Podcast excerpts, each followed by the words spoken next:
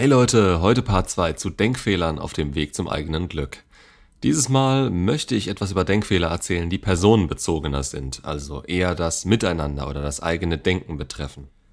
Fangen wir mit dem Halo-Effekt an. Der Halo-Effekt ist eine Art kognitive Verzerrung, bei der wir dazu neigen, aufgrund einer bestimmten überstrahlenden Fähigkeit einer Person ihr auch gleichzeitig viele andere Eigenschaften zu unterstellen. Beispiel, wenn wir eine schöne, besonders gut aussehende Person sehen, dann unterstellen wir ihr häufig, dass sie erfolgreich, freundlich, intelligent und zufrieden ist. Der Halo-Effekt ist eigentlich dazu gedacht, Zeit zu sparen. Unser Gehirn denkt in Schubladen, denn sonst würde alles ewig dauern und wir müssten alles ganz genau untersuchen. Jeder von uns hat Stereotype angelegt, nach denen wir sehr schnell andere beurteilen und manchmal auch verurteilen. Auch das baut sich aus unserer Erfahrung auf und ist in der Regel normal. Der Vorteil ist ja, wenn man das erkennt, kann man das auch korrigieren und sich eines Besseren belehren lassen. Jetzt kommen wir zu einer Ausnahme. Wenn wir verliebt sind, so richtig verknallt, dann kommt uns jegliche objektive Auseinandersetzung abhanden. Wir sind dann sozusagen vorübergehend behindert. Einer verliebten Person kannst du alles über den oder die Neue erzählen, sie wird es nicht hören oder verstehen. Aber auch sonst ist es schwer, diesen Denkfehler zu umgehen. Wir fallen immer wieder darauf rein und genau darauf baut zum Beispiel auch die Werbung. Der Halo-Effekt ist eine Täuschung, die wir uns selber erschaffen und wenn diese auffliegt, sind wir wortwörtlich enttäuscht. Meistens sind das dann zwei Vorgehensweisen. Eine andere Person, die man ganz toll findet, hat eine Eigenschaft, die man ihr unterstellt hat, nicht. Oder die Person hat eine Scheißeigenschaft, mit der man überhaupt nicht gerechnet hat. Das funktioniert im Positiven wie im Negativen. Im Negativen geht das dann, indem man jemanden, den man unsympathisch findet, jede Menge negative Eigenschaften zuschreibt, der sogenannte Horn-Effekt. Man setzt demjenigen dann im übertragenen Sinne Teufelshörner auf. Das Interessante dabei ist, dass man dieses Assoziieren von unangenehmen oder angenehmen Eigenschaften nicht korrigieren kann, auch wenn unsere Erfahrung uns immer wieder zeigt, dass wir falsch liegen. Trotzdem ist es wichtig, darüber Bescheid zu wissen, denn dann kann man mit Hilfe des Verstandes besser darauf reagieren. Also weder der Halo noch der Horn-Effekt führen zu realistischen Einschätzungen und sollten immer wieder überprüft werden. Beide können eine gewisse Distanz zwischen Menschen herstellen und andere verteufeln oder eben auf ein Podest stellen. Beides ist auf Dauer nicht wirklich gut und empfehlenswert. Weiter im Text, die Verzögerungstaktik. Wer kennt sie nicht? Wenn man zum Beispiel merkt, dass man die Diät wieder nicht durchgehalten hat oder das Fitnessstudio wieder monatlich Geld bekommt, ohne euer Gesicht gesehen zu haben. Man ist nicht willensschwach, das ist normal. Man nimmt sich viel vor, man hat gute Vorsätze zu allen Zeiten und schafft den Großteil davon eh nicht oder hält nicht durch. Unser Verstand weiß aber, was wir machen sollten und dass wir es machen sollten. In dem Moment zählt dann aber meist unbewusst eher der Impuls und wann oder wie der kommt. Wir schieben gerne Dinge auf, denn morgen oder nächste Woche ist immer der beste Zeitpunkt, um etwas anzufangen, das man nicht unbedingt machen will. Da ist es hilfreich, sich Termine zu setzen. Bestimmte Dinge, zum Beispiel die Steuererklärung, müssen zu einem bestimmten Termin abgegeben werden, sonst drohen Strafen und sonst würde sie, glaube ich, auch nie jemand machen oder abgeben. Ist der Druck nicht hoch genug, sehen wir selten ein, die Kraft und den Willen für irgendwas aufzubringen und dran zu bleiben. Wir versuchen dann oft Dinge wie To-Do-Listen, kaufen uns tausende Planer und lesen alles Mögliche über Strategien. Aber das Problem liegt im Unterbewusstsein. Der Moment zählt und nicht die Zukunft. Das ist wohl noch ein Überbleibsel unserer Vorfahren und heute nicht mehr relevant. Nur weiß das unser Unterbewusstsein nicht. Um diese Verzögerungstaktik zu durchschauen, ist es wichtig, dass wir akzeptieren, dass unsere Gefühle und unser Unterbewusstes da sind und die eben jetzt etwas wollen und nicht später dass wir akzeptieren, dass wir auch in Zukunft immer wieder mit diesen Gefühlen und den Situationen umgehen müssen, wenn wir es jetzt wollen. Und vor allem, dass wir Strategien finden, die helfen, uns selbst auszutricksen, damit wir eben nicht darauf warten, dass in Zukunft alles besser oder anders wird. Wobei hier Austricksen nur der erste Schritt sein sollte. Irgendwann sollte es durch Disziplin ersetzt werden können. Aber ist schon ein paar Schritte weiter. Man muss sich beispielsweise bewusst sein, wenn man sich dazu entscheidet, ab Montag esse ich weniger Süßes, dann hat man am Montag genauso wenig Bock darauf, weniger zu essen. Aber dann ist man vielleicht so schlau und kauft schon diese Woche nichts Süßes mehr ein. Man versucht also sein Unterbewusstes auszutricksen, indem man die Quelle direkt unterbindet. Weiter zum nächsten, dem Barnum-Effekt. Hier nutzt man allgemeingültige Aussagen, die beim Gegenüber als individuelle Aussagen über die eigene Person aufgenommen werden. Zum Beispiel beim Dating. Ihr quatscht eine Frau mit dem Satz, Du hattest es auch nicht immer leicht im Leben an. Das ist ein Satz, bei dem man denkt, wow, woher weiß er das? Unser Unterbewusstes bezieht erstmal alles auf sich und wir alle schreien danach, etwas Passendes über uns zu erfahren. Der Barnum-Effekt wird auch professionell genutzt, zum Beispiel von Horoskopen, von diversen Wahrsagern und Hellsehern und weiß der Geier was für Leuten, die meinen, einem was über sich selbst erzählen zu können. Wir neigen also dazu, allgemeingültige Aussagen direkt auf uns zu beziehen. Die nächsten Denkfehler sind Attributionsfehler und Korrespondenzverzerrung. Der Attributionsfehler begegnet uns relativ häufig. Ein beliebtes Beispiel ist das Autofahren. Kennt auch jeder. Die Autofahrer, die sich ständig mehr oder weniger stark über andere Verkehrsteilnehmer aufregen. Sätze wie, der hat doch seinen Führerschein irgendwo gewonnen, was soll das, wie scheiße fährt der denn? Und meistens wird dann gleich noch die mangelnde Intelligenz und Intoleranz der anderen angeführt. Dieser Fehler passiert also immer dann, wenn wir ein Verhalten einer Person mit deren Eigenschaften begründen. Was wir dabei immer wieder vergessen, dass Verhalten oft situationsbedingt begründet werden kann und selten aufgrund von Eigenschaften so ist. Wenn wir nachvollziehen wollen, warum sich jemand so oder anders benimmt, dann schauen wir uns meistens den Menschen an und verlieren dabei die Umgebung und die Umstände aus den Augen. Meistens sind die Gründe für ein Verhalten ja auch oft schon vergangen oder für uns nicht mehr sichtbar.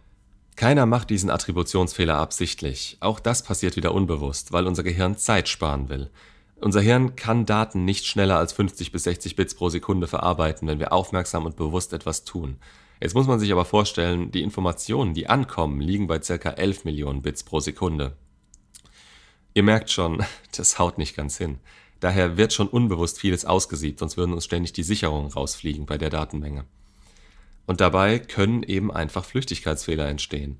Mit dem Attributionsfehler versucht unser Hirn etwas möglichst schnell und unkompliziert zu erklären, wir können ja nicht ständig alles um uns herum analysieren und genau schauen, warum der sich jetzt so verhält.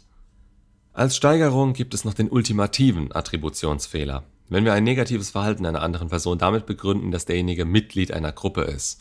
Das kann von Single über Ausländer, über Rentner bis hin zu Fußballfan gehen. Positives Verhalten solcher Personen wird dann eher dem Glück oder Zufall zugeschrieben. Das alles läuft automatisch und unbewusst ab und es braucht eine gewisse willentliche Anstrengung, um das bei sich selbst aufzuhalten. Man muss dann also bewusst sich gegen diesen Fehler wehren und auf das kontrollierte Denken umschalten. Das ist anstrengend und kostet auch mehr Zeit. Bei dem Fehler kommt noch dazu, dass wir gerne die Schuldfrage etwas, sagen wir mal, ausdehnen. Fall ich auf die Fresse, dann weil es rutschig ist. Fällt jemand anderes, dann weil er zu dumm zum Laufen ist. Also beim Unglück anderer suchen wir die Gründe in deren Persönlichkeit. Das führt auch dazu, dass Opfern von irgendwelchen Taten meist eine gewisse Teilschuld zugesprochen wird. Warum passiert das? Weil es einfacher zu denken ist, dass andere eine Teilschuld haben. Dann können wir das anders machen und wiegen uns in Sicherheit, da wir diese Verhaltensweise aktiv vermeiden. Es ist einfacher, als uns einzugestehen, dass jeder und immer irgendwann Opfer werden kann. Womit wir schon bei Nummer 5 angekommen wären, dem Willen. Das Absurde an den meisten Fehlern ist ja, dass wir sie einfach nicht mitbekommen und unser Unbewusstes so vor sich hinschafft. Es gibt aber auch Momente, da merken wir das und ignorieren unser Unbewusstes und da funktioniert das meistens nicht. Es gibt Momente im Leben, da will man alles Mögliche hinbekommen. Zum Beispiel bei einer Trennung. Man will sich mit der Ex gut verstehen, man will erwachsen damit umgehen. Ja gut, das ist dann der Wille der Vernunft und unser Kopf sieht das vielleicht auch so. Jetzt kommen aber immer wieder das Unterbewusstsein, unsere Gefühle und Gedanken dazu und da kommen wir oft an den Punkt, dass wir selbst eben noch nicht so weit sind. Im Beispiel der Trennung ist der Wille zwar da, aber die Trennung selbst noch nicht verarbeitet. Jetzt kann man das eine Weile ignorieren, aber irgendwann wird sich das so sehr aufladen und aufgestaut haben, dass es erst recht richtig anstrengend wird, damit umzugehen. Daher sollte man sich einfach hin und wieder die Zeit geben, damit man sich an die neue Situation gewöhnt und die Gefühle und Gedanken sich beruhigen und neu ordnen können. Wo wir gerade beim Willen sind, es gibt noch so ein Phänomen, das in die ähnliche Richtung geht. Jeder ist immer der Meinung, dass man alles ändern kann, was man will, und wenn nicht man selbst, dann wenigstens ein anderer. Diese Alles ist möglich Mentalität ist teilweise etwas schwierig. Es wird immer erzählt, man muss sich nur genug reinhängen, zum richtigen Arzt, Therapeuten oder sonst jemandem gehen und dann geht alles. Hm, das soll jetzt kein Freifahrtschein werden, dass man nichts mehr machen muss und keine Ziele mehr haben soll. Es geht vielmehr darum, dass es gewisse Grenzen gibt, sowohl körperliche als auch mentale. Daher nein, es ist nicht immer alles möglich. Vor allem nicht, wenn man sich selbst unrealistische Ziele setzt und zu schnell zu viel will. Man kann nicht mehr als sein Bestes geben.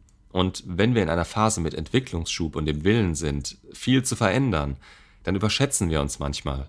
Ich würde in dem Fall meine Entwicklung niemals auf die Probe stellen, denn wir sind meistens innerlich noch nicht so weit, wie wir uns das selbst vorstellen.